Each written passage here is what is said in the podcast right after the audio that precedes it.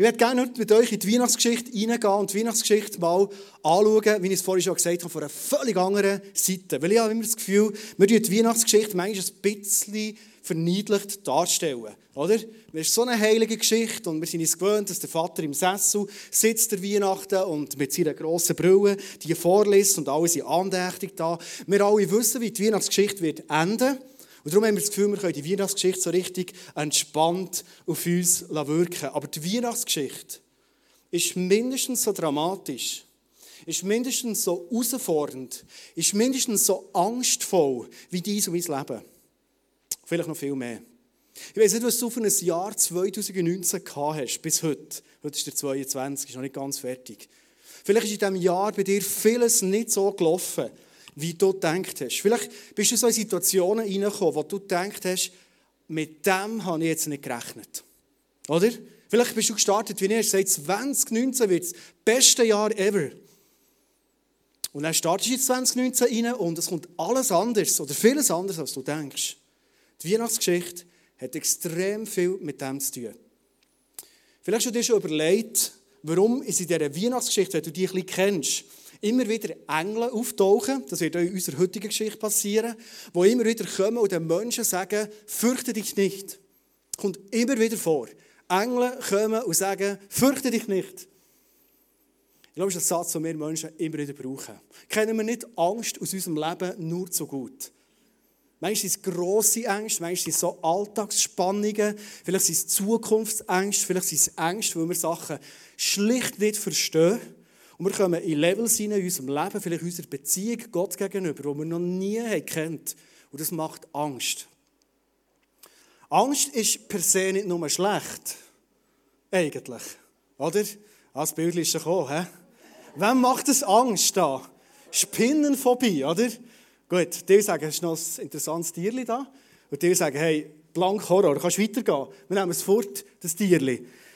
Angst ist etwas, das wir nicht alle gleich erleben, aber Angst ist etwas, das in unser Leben reinkommt, wie in der Weihnachtsgeschichte auch. Wir lesen uns Situationen nicht aus, sie kommen einfach. Und die Frage ist immer, wenn wir so in Situationen reinkommen, wo wir Angst haben, vielleicht noch mehr als vor einer Spinne, ist immer die Frage, wie gehen wir mit diesen Situationen um? Wir haben nämlich zwei Möglichkeiten. Ich bin überzeugt, dass das Leben manchmal einfacher und geradliniger ist, als wir denken. Wenn ich in eine Angstsituation reinkomme, eine Situation, die ich mir nicht herausgelesen habe, kann ich entweder flüchten oder ich sage, ich nehme sie an. Ich nehme den Kampf auf. Flight or fight. Das ist das Thema heute in dieser Weihnachtsgeschichte. Kennst du Situationen in deinem Leben, wo du sagst, die habe ich mir nicht herausgelesen? Und jetzt bist du vor der Entscheidung, kämpfe ich oder probiere ich irgendwie aus dieser Situation rauszukommen, dass es mit mir nichts zu tun hat, dass ich irgendjemand vielleicht die Schuld geben kann. Vielleicht sogar Gott selber auf die Anklagebank setzen und sagen, also, solange sie die Warum-Frage nicht geklärt haben, der geht bei mir gar nicht mehr weiter. Kennen wir so Situationen? Flight or fight. Wenn wir noch jetzt kurz in die Tierwelt hineingehen, Katze und Hund sind also zwei Beispiele, oder? Es gibt Katzen wie die, die kämpfen. Das sind so die Kampfkatzen, oder? Wir haben auch so eine daheim, die fightet so. Wirklich. Finde ich cool. Es gibt aber auch Katzen, die sagen, du, ich mache es anders wie die. Ich finde zwar Bernardiner noch so gemütliche Hündchen, aber die hat gesagt, komm, Flucht, ich gehe. Wobei die Katze da, ich habe noch ein drittes Bild mitgebracht, es für die Katze, die muss nicht mal entscheiden, ob sie fighten will. Das Gefühl, wenn ein Hund die Katze sieht, dann ist er schon weg. Das ist offiziell die hässlichste Katze 2018. Gut. Falls dir deine Katze daheim nicht so gefällt, schau sie nochmal an. Wahrscheinlich ist sie ein bisschen schöner als die. Also unsere schon, finde ich. Gut. Lass uns einsteigen in die Weihnachtsgeschichte hinein. Von Josef, Maria, wie wir es kennen. Matthäus 1, 18. Dies ist die Geschichte der Geburt Jesu Christi. Maria, seine Mutter war mit Josef verlobt, aber noch bevor die beiden geheiratet und Verkehr miteinander gehabt hatten, erwartete Maria ein Kind. Sie war durch den Heiligen Geist schwanger geworden. Gehen wir mal gedanklich in die Situation hinein. Verlobt zu dieser Zeit ist nicht verlobt heute.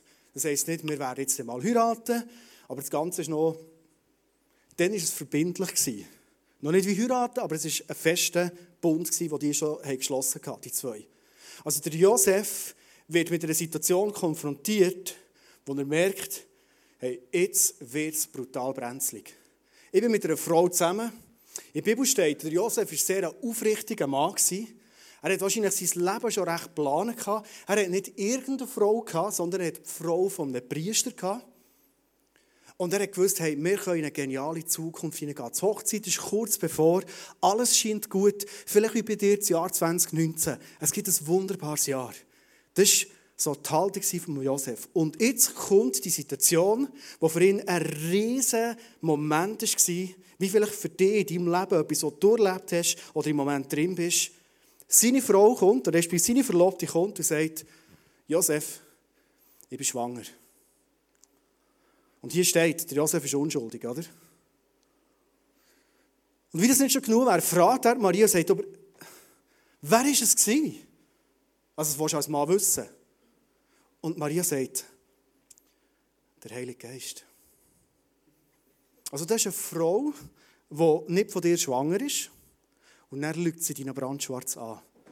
Anders kann ich mir die Geschichte nicht vorstellen von Josef. Der hat wahrscheinlich nicht gesagt, ah, der Heilige Geist ist auch in dem Fall. Das ist ja gut so. Cool, das muss ich dir gönnen.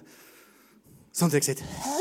Also, meine Kinder daheim, nimm an, sind Weihnachtsgüte auf dem Tisch. Und ich tue die her für einen Besuch und bevor es Besuch kommt, gehe ich her und sie kennen mich da. Und ich frage meine Kinder, wo sind die Weihnachtsgüte? Und sie sagen, der Heilige Geist hat sie gegessen. Dann sagen ja, ist gut. Willst du einen links oder rechts? Nein, das mache ich natürlich nicht. Aber einfach, es glaubst du ja nicht. Und die Situation ist die Situation, wir lachen heute darüber, aber die ist so dramatisch. Eine Verlobte, Zukunftsplan, sie ist schwanger und sie sehen uns vom Heiligen Geist. Der Josef völlig überfordert in dieser Situation. Was macht er? Was fasst er ins Auge? Lesen wir weiter. Josef, ihr Verlobter, war ein Mann mit aufrechter Gesinnung. Er nahm sich vor, die Verlobung aufzulösen, wollte es jedoch heimlich tun, um Maria nicht bloßzustellen. Vielleicht hast du immer das Gefühl gehabt, der Josef wollte so ein bisschen abtessen, die so ein bisschen weggehen. Ähm, heimlich heisst nichts anderes, der Josef hatte zwei Optionen. Gehabt. Das eine war, er macht einen öffentlichen Prozess gegen Maria als Ehebrecherin. Und er hat gewusst, sie wird wahrscheinlich umgebracht werden. Das ist das Los von der Ehebrecherin in dieser Zeit.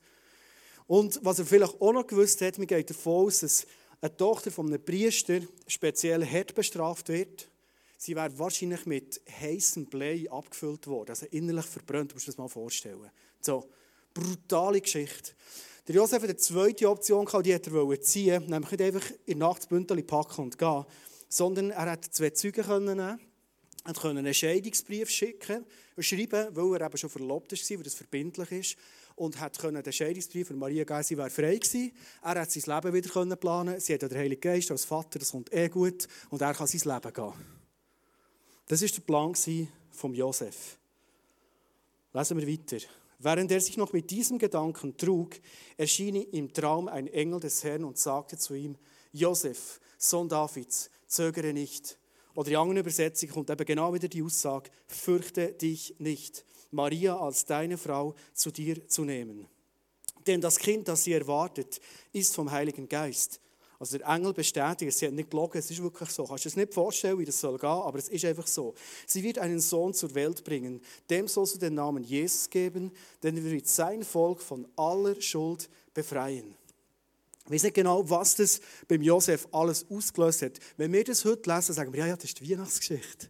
Das ist so schön. Maria hat der Jesus im Bauch. Der wird die Welt befreien und wir werden dort in Interlaken 2019 Jahre später immer noch Weihnachtslieder singen. Und wir haben Freude. Für Josef ist es wie für dich ein riesiger Glaubensstretch gewesen. Wenn du in Situationen hineinkommst, wo du dir nicht rauslässt.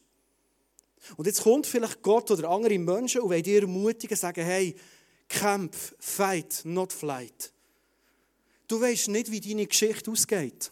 Die Geschichte, wo du im Moment drin bist, vielleicht die Herausforderung, die du in dieser Weihnachtszeit mit dir umdrehst und nicht nur happy, clappy überall kannst, wo du fröhlich singen, sondern sagst, ich mache es schon, aber in mir ist es schwierig.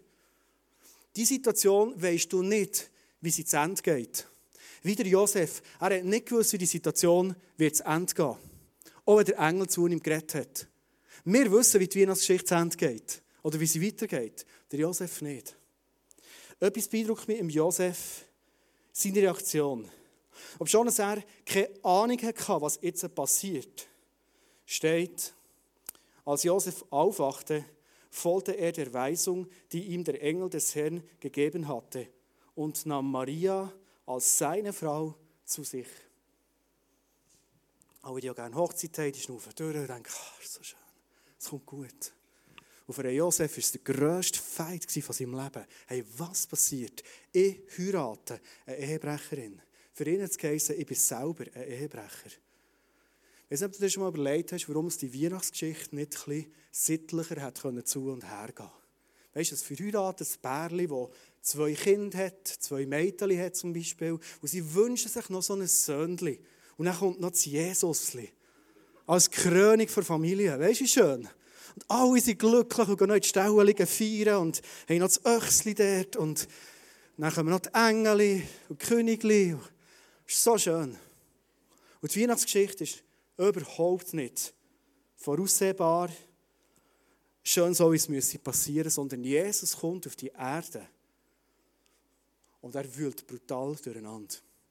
Vielleicht wie in deinem Leben und auch in meinem Leben in diesem Jahr. Mein Jahr 2019 nicht so ausgesehen, wie ich gedacht habe. Definitiv nicht. Erzähle es jetzt nicht. Ich dachte, ich würde heute in der Weihnachtsgeschichte gerne mal Leute reden wo wieder Josef in, Situation, in eine Situation sind reingekommen, wo sie sich nicht ausgelesen haben. Wo sie genau vor der Entscheidung sind gestanden, nehmen wir sie an, kämpfen wir oder tun wir Gott auf die Anklagebank sitzen und probieren zu flüchten. Und die Option die haben wir immer. Habe letztes Jahr euch zwei lernen kennen, Cornelia und Tino Lauber. Das sind äh, in, in meine, oder in unsere Kirche in ICF Thun. Wir sind Freunde geworden. Und da haben wir irgendwann schon eine Geschichte erzählen, die wir heute hier auf der Bühne hören. Und ich schätze es mega, dass ihr heute das erste Mal zusammen so öffentlich über das redet, über den ganzen Prozess, der drin verhängt. Und lasst doch uns Ihnen einen herzlichen Applaus geben. Kommt bitte auf die Bühne.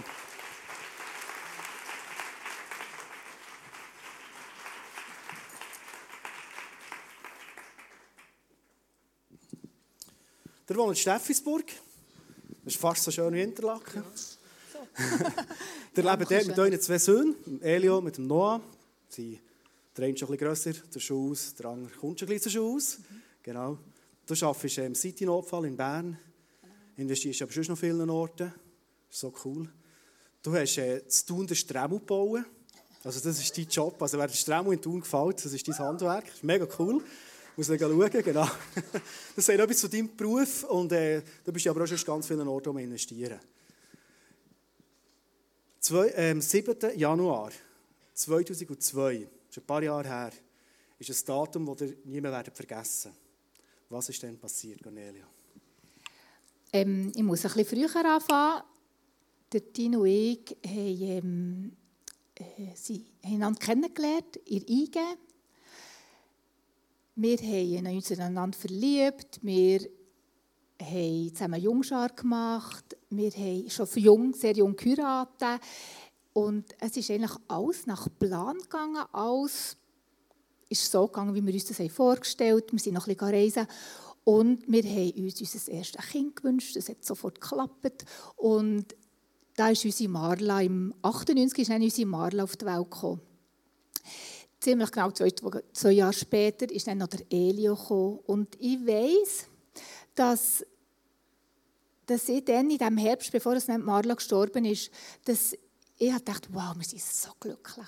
Ich habe wirklich so ein Gefühl vom, vom Glücklichsein, so vom Zufriedensein.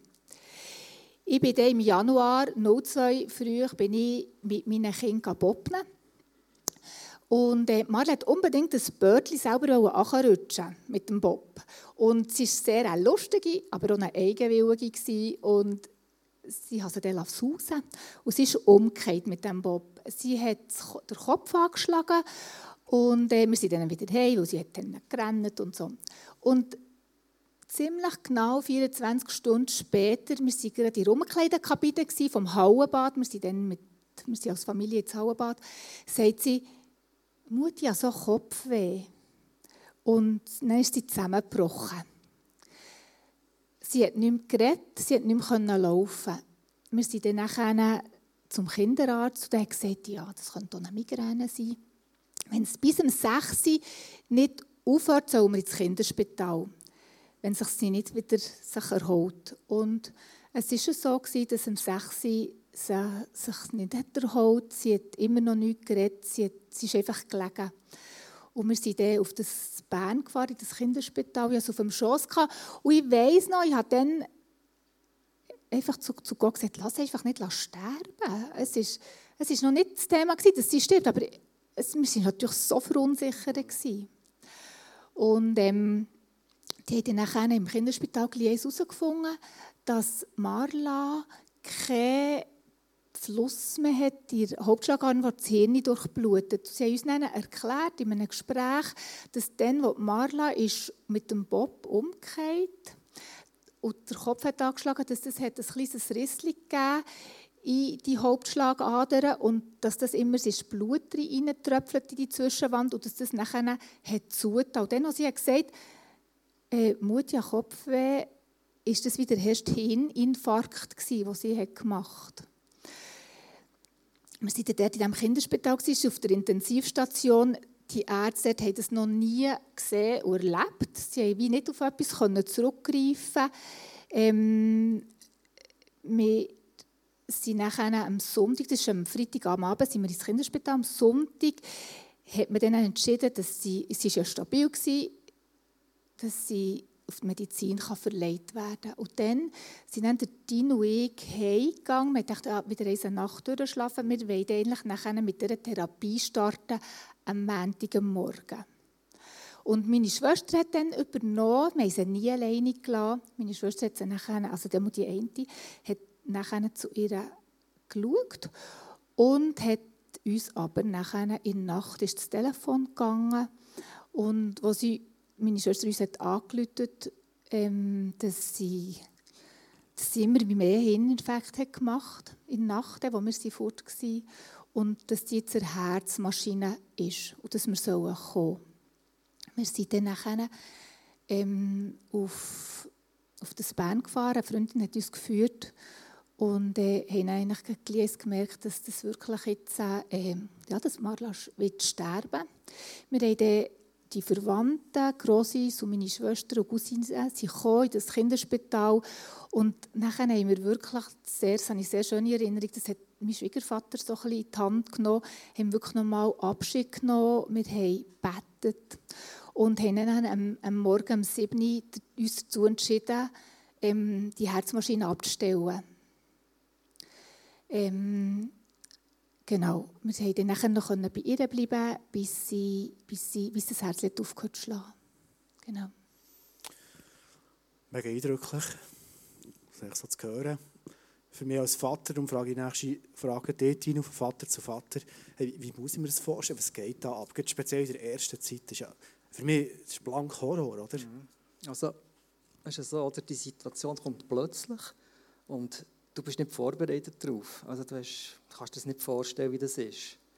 Und äh, es ist fast ein surreal. Es ist wie in einem Traum. Du willst es gar nicht wahrhaben, dass das passiert ist. Oder du gehst ins Kinderzimmer und dann ist niemand mehr dort. Und sie kommt da nicht mehr.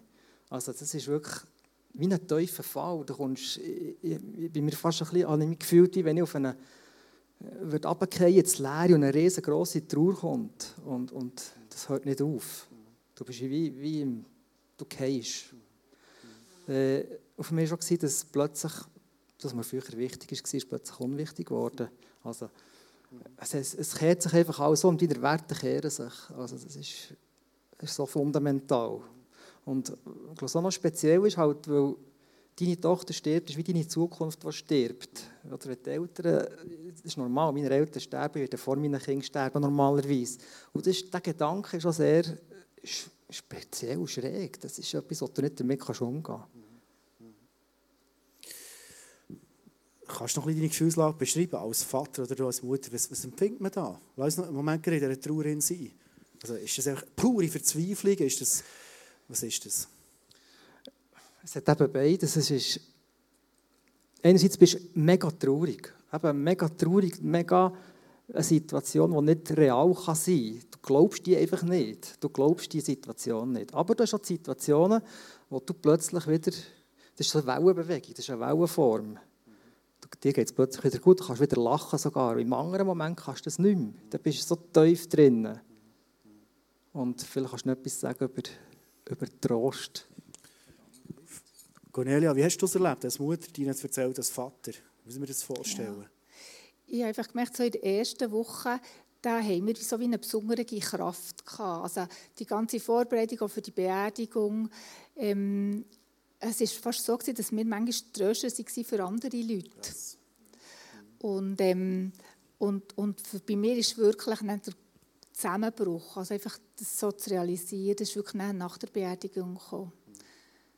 Genau, da bin ich wirklich sehr, sehr viel einfach gerannt, gerannt. Ich sehr viel, bin ich so lethargisch gewesen. Ja, ja sicher auch, auch für Elio habe ich sicher nicht können, die Mutter sein, die er vielleicht in dieser Zeit hat nötig hatte. Mhm.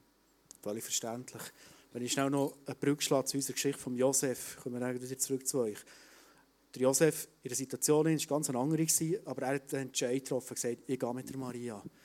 Ähm, ich kenne euch, wie gesagt, seit etwa drei Jahren jetzt und ihr lebt euch als mega aufgestellte, fröhliche Menschen, die, das Leben genießen, die keine Bitterkeit haben, wirklich nicht. Und ich glaube, wir sagen immer in diesen Situationen, entweder wird man besser oder man wird bitter. Und je länger sie über das nachdenken, denke ich, je wahrer wird es. Und ich merke, ihr habt nicht Bitterheit, ihr könnt heute über das reden. Ähm, es würde jetzt wirklich interessieren, in den Prozess einsteigen, mal mit dir, Tino. Wie, wie, muss ich mir das vorstellen? Wie geht ein Vater, der seine Vierjährige, du siehst, so ein herziges Kind, oder, verliert, in was für einen Prozess bist du hineingegangen? Welche Entscheidung hast du gefällt? Also bei mir sind das, ehrlich, das sind drei, drei Meilensteine in meinem Leben. Und äh, ich habe die betitelt. Der erste Punkt ist Jesus rettet. Der zweite ist eben Entscheidung. Und der dritte ist äh, Perspektivenwechsel. Das sind so die Meilensteine, die ich, die ich für mich eigentlich durchgemacht habe. Äh, Jesus rettet. Wir sind dann am Sonntag nach dem Spital, dann hat sie noch gelebt, sind wir eben heimgekommen, ich soll erholen und habe das Gefühl ja, es kommt alles wieder gut. Und dann haben wir, wir an einem Tisch und haben zusammen einfach gebetet. Und in diesem Gebet ist wie plötzlich, habe ich einfach gemerkt, ja, augenblicklich gemerkt, Gott schaut, es kommt gut. Dann sind wir noch davon ausgegangen, dass, jetzt, dass wir wie ein drittes Kind werden haben. Oder dass wir jetzt Therapie anfangen und dann kommt es dort gut. Das war so der erste Schritt, der erste Punkt. Das dritte Kind im Sinne von, es wird anders, es wird als, anders vorher, als vorher, weil es nie gleich ja. ist. Oder? Und, und dann ist es ja nicht so gekommen. Das ist ja dann, die ist gestorben an dem Menti. Und, und dann sind wir dann, äh, der Punkt, wo auch der Nagel eingeschlagen wurde, war, wir sind, haben die Beerdigung besprochen, in der Stube bei uns, das weiss ich noch. Wir waren da eine ganze Gruppe, die das besprochen wie das abläuft. Und dort äh, bin ich dort gehockt und dann plötzlich einfach in mir wie eine, ist etwas aufgekommen. Ich dachte, hey, jetzt ist die, jetzt ist die gestorben, die, die Marla. Und mir war dann, ich, ich einfach können sagen, in diesem Moment, und dieser Tod soll uns nicht zum Schlechten dienen, sondern der soll uns zum Segen werden. Wow. Das ist, und ich habe nicht gewusst, warum ich das sagen kann. Und das war schlussendlich der Punkt, der alles hat gekehrt. Hast du das du dir gesagt oder hast du sogar den Leuten Das habe ich allen gesagt. Ich bin dort gehockt, das ist einfach ausgesprochen. Ja, ausgesprochen, wow. das soll uns zum Sagen werden. Also Fight or Flight hast du klar definiert, genau. wir gehen Fight. Wir gehen Fight. Das habe ich dann nicht gewusst, dass ich das mache. Mhm. Das, ist, äh, das sieht man nicht zum Voraus. Du bist immer naiv am Anfang. Aber Nein, gut, genau, ja. ja. genau. Es war einfach das, was ich gesagt habe. Und das soll das Beste daraus entstehen. Wow. Das war eigentlich der Schritt für, für dann auch der Weiterpunkt, wo ich dann, da hat sich etwas entwickelt daraus. Und äh, das ist eigentlich das ist meine, meine Traubewältigung, ist eigentlich das gewesen, dass ich einen Perspektivenwechsel können vollziehen. Und äh, der Perspektivenwechsel muss man sich so vorstellen, wir sind in die Ferien gegangen im Sommer dann drauf. Und dort ist die Schwester mitgekommen, mein Bruder ist mitgekommen. Und meine äh, Gones Schwester hat das Buch mitgenommen, das heißt «Philister und die große Täuschung». Vielleicht hat es jemand gelesen, weiß es nicht. Es geht um Israel-Palästina-Konflikt. Noch speziell. He?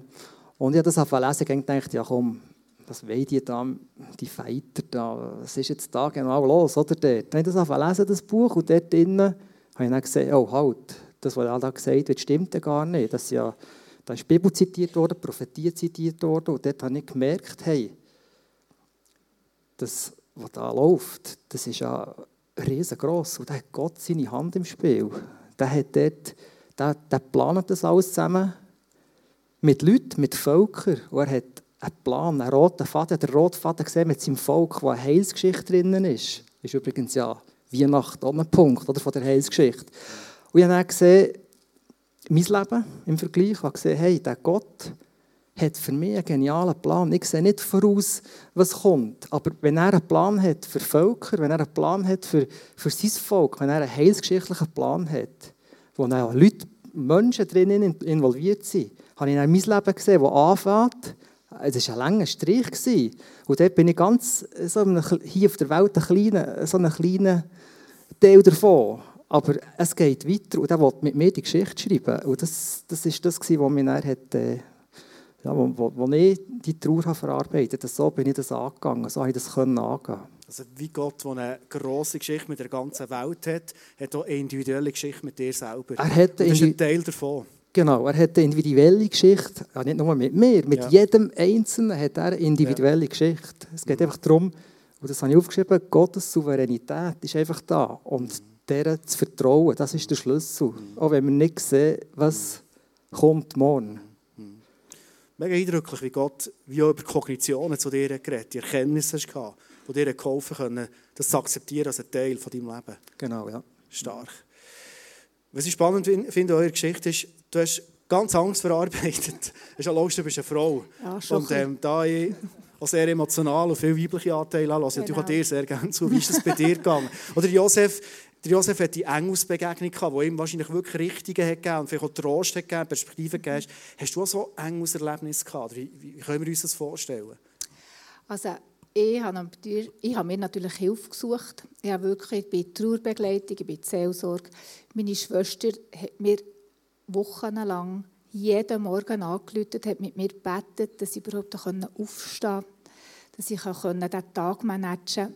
Ich hatte eine liebe Freundin, die mir noch über Jahre wirklich immer regelmässig angerufen hat, ich wieder mein tiefste, mit dem tiefsten Trauer ihr mitteilen konnte mit ihr reden. Und, ähm, und in diesem ganzen Prozess, in, ich konnte manchmal am Morgen fast nicht aufstehen. Die Nacht ist gegangen, da habe ich gut geschlafen, aber am Morgen fand es mir peng. Hey, mein Kind ist gestorben. Meine Marla, meine Jahre ist nicht mehr da. Da konnte ich aber fast nicht aufstehen. Und einmal am Morgen war es so, so Und dann habe ich gemerkt, dass neben mein Bett eine junge Frau kommt. Und ich muss hier noch sagen, ich habe sofort gewusst, dass es Marla ist. Und Marla hat im Sommer, bevor sie gestorben ist, immer in den Himmel, weil die hat uns wirklich mit Löchern, ich, ich, mit Löcher, äh, mit Fragen belöchert ähm, und wollte wissen, wie sie diesem Himmel aussieht. Ich musste das wirklich stoppen und das, ich habe dann fast keine Antwort mehr gegeben, weil ich dachte, das ist so komisch, dass sie das so wissen.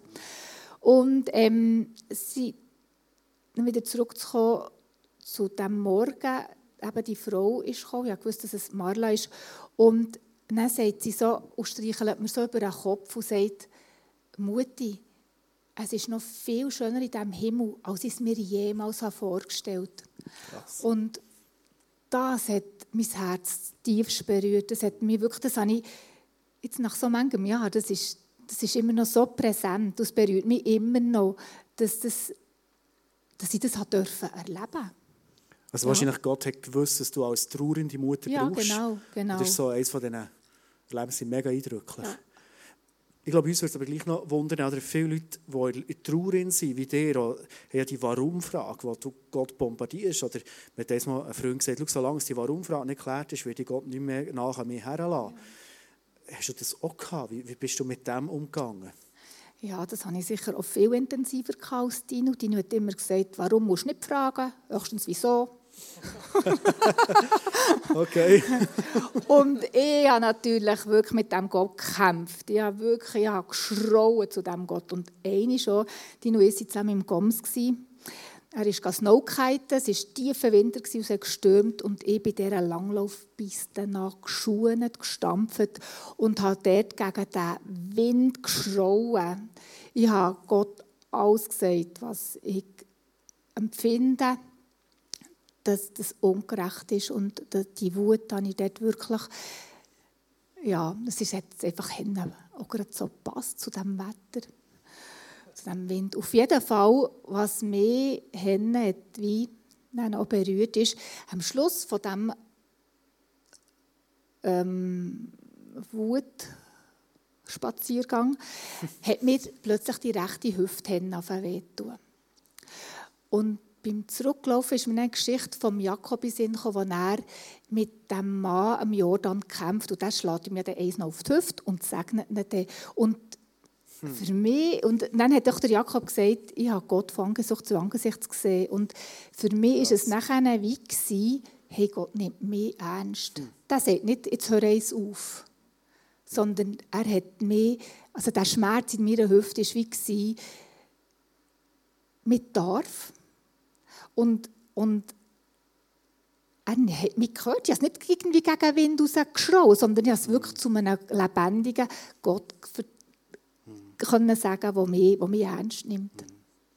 Mega stark. Gott begegnet dir in diesem Wind und Sturm raus. Ja. Obwohl natürlich die Warum-Frage nicht beantwortet ist. Die wird hey. wahrscheinlich nie beantwortet werden, Warum-Frage. Mhm. Ähm, eine Frage, die ich aber glaube auch spüre, die die Leute immer wieder haben, ist, wo war der souveräne Jesus? Gewesen? Weißt du, es ist ja schön, Christ der Retter ist da, aber dann stirbt das Kind weg. Wo ist der Jesus? Der, der, der könnte das alles verhindern. Eine schnippen und es ist wieder gesund. Da komme eben wieder ich dran, weil ich das, ich habe einfach einen anderen Weg gewählt als der Tino. und auf dem Weg nach dieser Hilfesuche oder nach dem Trost und dem Frieden, ich ja wollen, nicht bitter werden. Das war wirklich eine Entscheidung, die wir dort getroffen haben, nicht bitter zu werden. Und, und ähm, habe ich so wie gelernt, du musst fragen, wo Jesus steht. Wo war Jesus in dieser schlimmen Situation? Das ist jetzt nicht nur für mein Leben, das gilt ja für alle schlimmen Situationen. Und, und hast du dort eine Antwort bekommen? Ja. Wow, was erzähl. ja, ich, ich habe nachher Gott gefragt und es gibt so wirklich Stellen, zum Beispiel dort eben bei diesem Bob-Unfall, lang, das hat mir das Herz verrissen, wenn ich an das müssen denken oder wenn ich dachte, dass die dort ist umgekehrt und der Weg nachher in die Insel und die Zeit vor Insel, das ist wirklich ganz schlimme, schlimme Gedanken die ich fast nicht zulassen konnte. Und ich habe dann gedacht, also gut, ich probiere das mit dem, wo ist Jesus war. Und und plötzlich hat das Bild gewechselt. Das innerliche Bild, das ich von all diesen Stationen, hat ganz andere Dimensionen bekommen. Und zwar, ich habe wirklich gesehen, dass Jesus die Marla immer hat auf den Armen hatte. Er ist immer, er ist beim Bobnen, hat er es auf den Armen gehabt, auf dem Weg dorthin, auch im Spitalbett.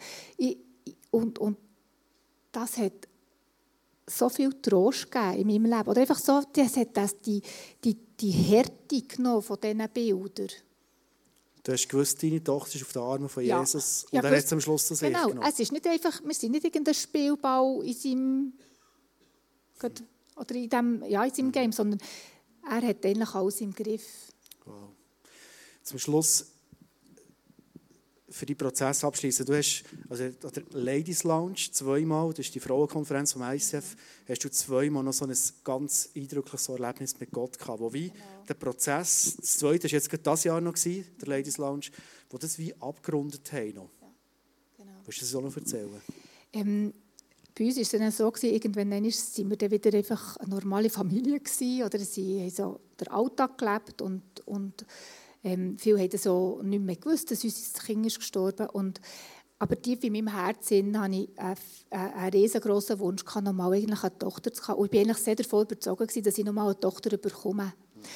Ähm, weil ich habe ja das Recht dafür, hey, er nimmt mir sie. Und der Hiob hat auch all seine Kinder wieder bekommen. Und Sarah ist auch mit 90 wieder schwanger geworden. Ja, das waren so für mich so Beispiele. Dann dachte ich, ja, also, dann wird es mir auch geben. Und ähm, aber es ist eben auch nicht so gekommen. Ich bin zwar noch mit 42 und nochmal mit 44 schwanger geworden. Und ähm, dort bin ich wirklich noch ganz, ganz in eine tiefe Krise hineingekommen. Äh, ich habe die Kinder beide zusammen verloren. Und eigentlich war das ja genau das, was ich mir ja gewünscht habe. Das, ich das Gefühl hatte, dass es das Recht ist, dass ich das noch bekomme. Und dort bin ich nochmal extrem wütig geworden auf den Gott. Wirklich. Das, einfach so den Speck durchs Mund ziehen. Und, ähm, aber ich habe all diesen Station habe ich immer gewusst, mein Heil kommt vom Herrn. Ja, ja wenn ich verrückt war, ja, ja immer ähm, der Trost bei Gott gesucht. Und dann habe ich nachher das Leben in Freiheit habe ich, ähm, habe ich, habe ich gemacht. Das ist von Campus und und dort habe ich wie Schritt für Schritt, also ich habe ja nicht wie einen Menschen müssen vergessen, es hat ja nicht einen Menschen mehr verletzt, sondern Gott hat mir mein Herz tiefst verletzt. Und, und dort habe ich wie, äh, ja, dem Gott vergeben. Und ich glaube, das hat dann ganz viele Sachen ins Rollen gebracht. Das hat nachher, ähm, vor drei oder vier Jahren in der Ladies Lounge, hat man einen Stein und eine Feder bekommen. Und ähm, ich habe nachher den Stein Gott gegeben und, und habe dann wie gemerkt, Jesus ist nicht bei mir. Und er kommt mit der Feder und tut so über all die Wunden und die Verletzungen tut das streichen und ich wusste, er will mich wieder heil machen. Ich habe die, ich habe die Heilung wie gebraucht von, von dem Jesus, der, der da auf die Welt ist gekommen. Ja, und das hat auch viel, ich habe es hinterher gemerkt, dass ich wie mich freuen an Leute, die eine Tochter bekommen. Ich konnte ich habe wieder Beziehung zu Leuten aufgenommen, die, ich vorher ein bisschen gemieden habe. Ich habe, einfach, ich habe mich so, es hat sich ganz viel in meinen Gedanken verändert. Das habe ich hinterher gemerkt. Und er hat mir auch einen Traum geschenkt, wo ich die zwei Kinder, die ich so spät noch einmal schwanger wurde, wo mir sie begegnet und wie ich die umarmen konnte. Und das sind einfach alles Sachen, die, ja, die mein Herz hat heil gemacht haben so eindrücklich. Ich hätte noch 100 Fragen euch. Ich würde auch gerne noch eine Stunde zulassen. Wahrscheinlich hätten die Leute auch so viele Fragen. Das ist so interessant. Aber was ich wirklich herausnehme für uns zur Weihnachten, dass ich eingestiegen in den Kampf und Gott war treu und ist mit euch durch den Kampf durchgegangen. Und das finde ich sehr, sehr eindrücklich. Erstens möchte ich euch Danke sagen, dass Sie treu in diesem Ich finde es mega, mega stark. Und dass ihr uns heute Morgen ermutigt habt, genau mit dieser Geschichte. Weil wir kennen es alle in unserem Leben. Okay. Cornelia und Dino werden am Schluss, wenn die Predigt fertig ist, hinten noch sein. Und wenn du gerne heute Morgen ein Gebet hättest, persönlich, sie werden euch segnen. Wenn du genau so in einem Prozess bist, ganz eine andere Geschichte wahrscheinlich hast, dass sie euch heute Morgen segnen, für diesen Weg weiterzugehen, in diesem Kampf hin sein. Danke vielmals, dass ihr erzählt. Lass uns ihnen einen herzlichen Applaus geben. Merci.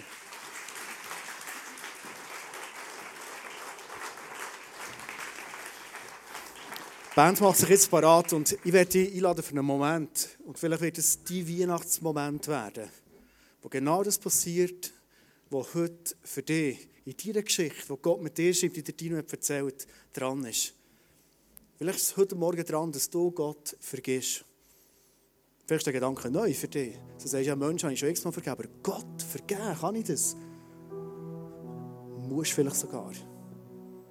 Weil er auf der Anklagebank sitzt. In diesem Song wird gesungen, ich habe mir so anders vorgestellt, Gott.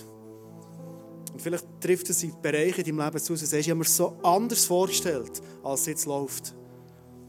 Und ich werde einladen, heute Morgen mach es zu deinem Lied, zu deinem Gebet. Ich schlage vor, wir bleiben mal einen Moment sitzen. Das stehen wir immer auf beim Singen. Aber lass uns heute Morgen mal während diesem Song sitzen und es zu unserem Gebet machen.